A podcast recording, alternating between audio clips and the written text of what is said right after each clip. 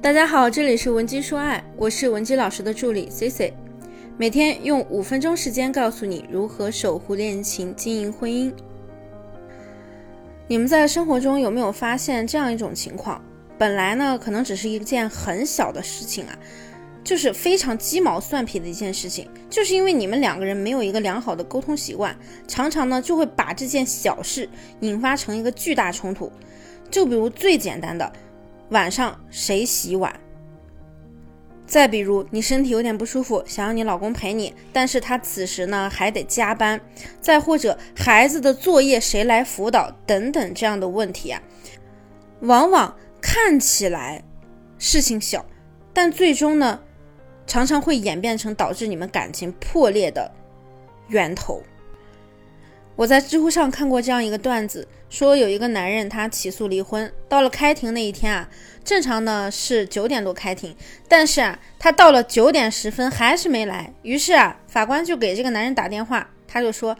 这么多年了，每次约会那个女人都迟到，今天离婚我可不忍了，我就是要迟到一次，我就要任性一次，让他等着我离婚。原来呢这个男人就是为了报复自己老婆多年来总迟到，是不是听起来挺奇葩的呀？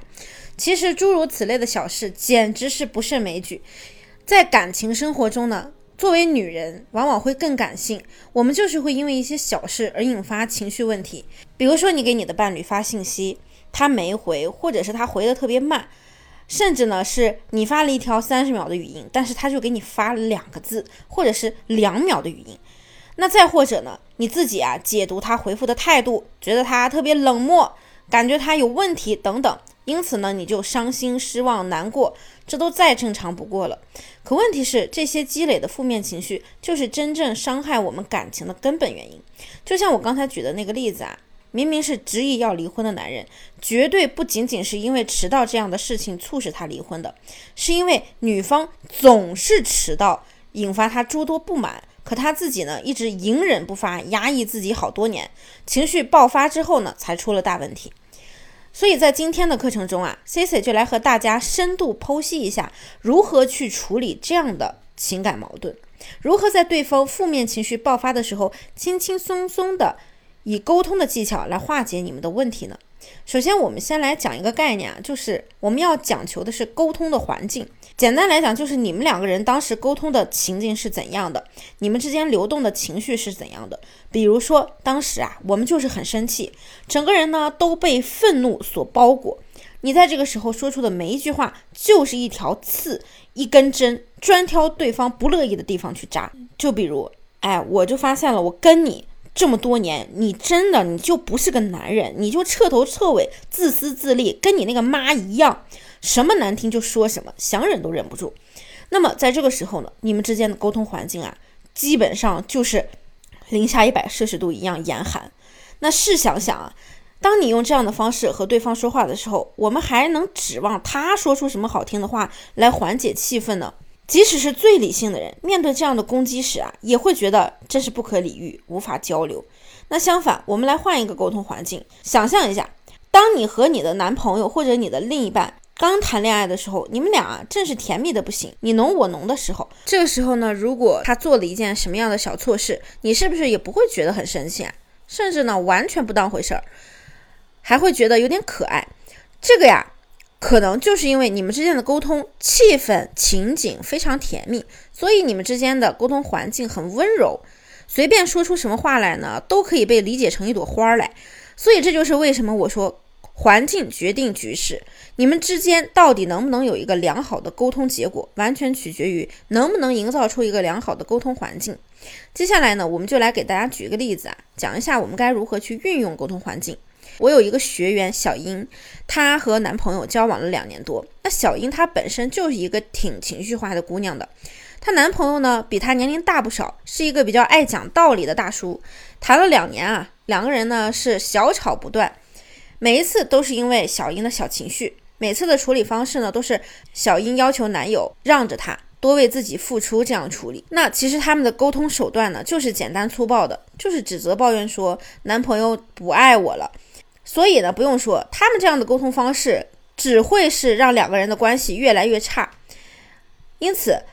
目前本来很爱小英的男朋友啊，也差不多到了忍无可忍的地步了，和她居然开启了好几个礼拜的冷战模式。我们要知道，冷战可不是一个好现象哦。如果说对方还愿意跟你争吵，至少说明你们还有沟通的余地。但如果他连吵都懒得吵，那就离绝望不远了。所以啊，我先建议小英拿出一个主动沟通的姿态，先引导她男朋友把这个负面情绪表达出来。没想到啊，这一引导不要紧，她男朋友啊看起来是压抑了真的很久了，直接把心里所有的不满通通都说出来了，差不多打了两千多的字，一直在说自己做了什么，小英不认可又不满意他，不断的要求他改变。小英呢只是停留在原地，不满意就抱怨。